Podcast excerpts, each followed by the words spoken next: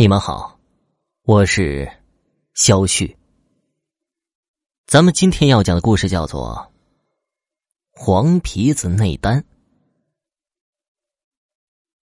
严冬来临，不由得让我想起主席的诗：“北国风光，千里冰封，万里雪飘。”东北的确很冷，外面白茫茫一片。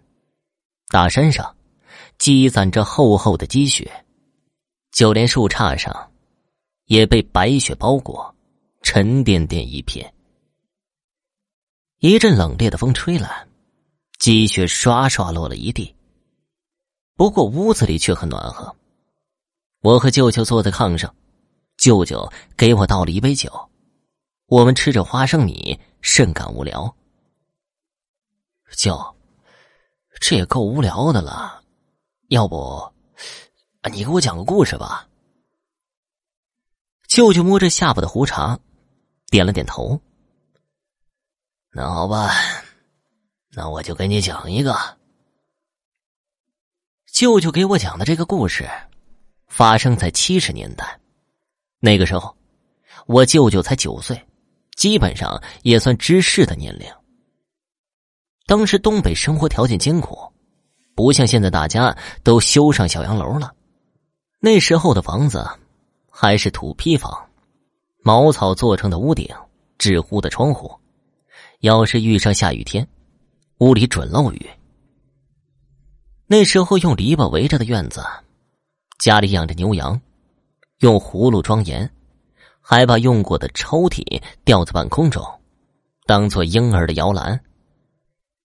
可是舅舅说，像这种条件的，就算生活条件比较好的大户了。当时舅舅家里很穷，穷的连一双鞋都没有。村子里有一个大户人家，姓丁，家里非常有钱，家里边也有许多好吃的。这穷人家的孩子经常站在他们家门外，光是闻着他们家的饭香就馋得流口水。可是这户姓丁的人家虽然有钱，家中却没一个男丁。这可把丁老爷给急坏了。要知道啊，农村，包括现在的农村，重男轻女是非常严重的。丁老爷几个太太生的全都是女儿，没一个男丁。甚至丁老爷还觉得走在外面，总有人在背后指指点点。就因为他家里没有男丁。有一天呢，来了一个道士，给丁老爷子看了看风水，说是祖宗的风水有问题，要求迁坟。这丁老就问了：迁坟之后是否就能生儿子了？道士点头。果然，迁坟后一年，丁老爷的二太太怀孕了。十月怀胎之后，竟然生了一个儿子，这可把丁老爷给高兴坏了。要知道啊，他当时都六十岁了，丁老爷老来得子，心里高兴坏了，把这个儿子当做宝贝一样，还宴请全村吃了三天的流水席。这流水席里，鸡鸭鱼肉，各种野味也是应有尽有，可把村民给高兴坏了。就连其他村的人也跑来吃免费的流水席。可是好景不长啊，丁老的儿子在五岁的时候生了一场重病，看过各地的郎中都不见好，甚至啊，省城里面的大医院也去了，医生也是束手无策。儿子一天天的消瘦下去，眼看就离死不远了。这时候，丁老爷也不知道听谁说了一个偏方，说是山中啊有不少黄皮子，也就是黄鼠狼。我们这村背后啊，其实就是一片原始森林，那里物产丰富，黄皮子这种东西啊，在村里是常见的。那个时候，东北经常出一些灵异的事儿，这丁老爷也听说山中的黄皮子。有不少修炼成仙儿的，只要逮住他们，取出他们的内丹，研磨成粉给孩子吃下，就能把这病给治好了。不过，这动物修仙也不是一件容易事儿。这丁老有钱有势，为了儿子的病，哪里顾得上那么多呀？就命人去山里捉来黄皮子，把他们统统都装进笼子。舅舅说。当时村里的孩子都去看热闹，他也去了。看到满院子里有许多黄皮子，他们都被装进笼子里。这些可怜巴巴的黄皮子眼睛眨巴眨巴的，有的身上还受了伤，非常可怜。丁老爷为了取黄皮子的内丹，把这些黄皮子一只一只的拿出来，再拿着一把锋利的匕首。直接划开他们的肚皮，在里面翻动一下，并没有内丹。这些黄皮子被开膛破肚之后，内脏流了一地，不过并没有死。他们一个个疼得龇牙咧嘴，表情狰狞，全部被遗弃到外面了。最可怜的是，不少黄皮子看到同伴被开膛破肚，一个个犹如惊弓之鸟。双腿给丁老爷跪下，前面两条腿合十，看起来好像在作揖一样。村里的霍大爷看到这一幕，一直叹气的说道：“唉，冤孽呀！看来不久后村子会有一场大劫难。”当时谁也没人听懂霍大爷的话。都以为他岁数大了，说胡话呢。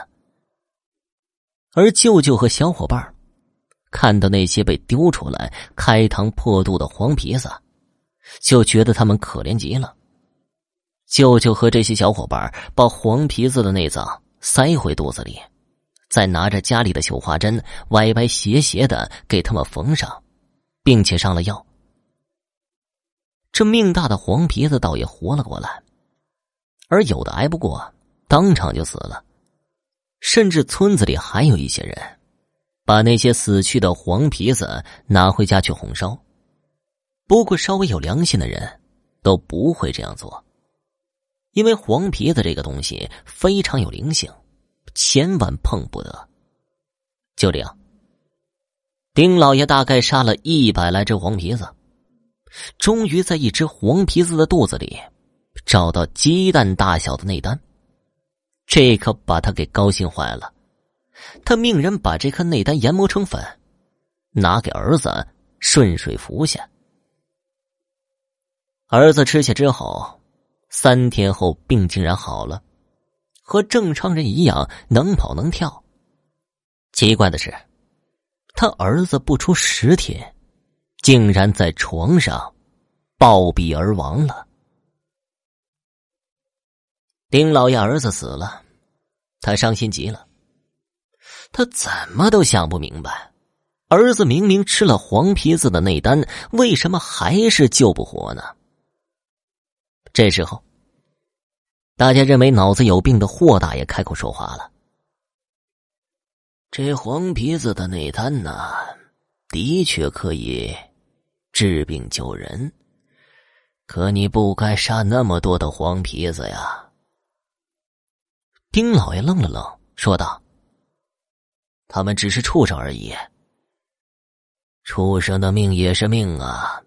天下万物本就该众生平等。你现在杀了那么多黄皮子，大劫难逃啊！这村子的人都有可能要遭殃了。”丁老爷捕杀黄皮子。甚至吃过黄皮子肉的人，大家都吓坏了，生怕遭报应，就问这霍大爷有什么方法救命。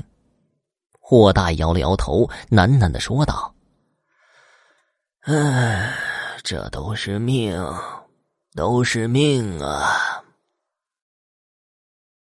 不久后，丁老爷生了一场怪病，他眼睛在夜晚变得黄绿色。好像某种夜行生物，在村子里发狂的跑来跑去。就这样，不出三天，丁老就死了。而那些捕杀黄皮子和吃了肉的人，身上长满了寄生虫，没过多久也全部都死了。这次村子里一共死了一百零五人，而根据村里人说，这跟死了的黄皮子数量是一模一样。村子发生了这场灾难后，大家再也不敢打黄皮子的主意了。就算遇到黄皮子，也会绕道而行。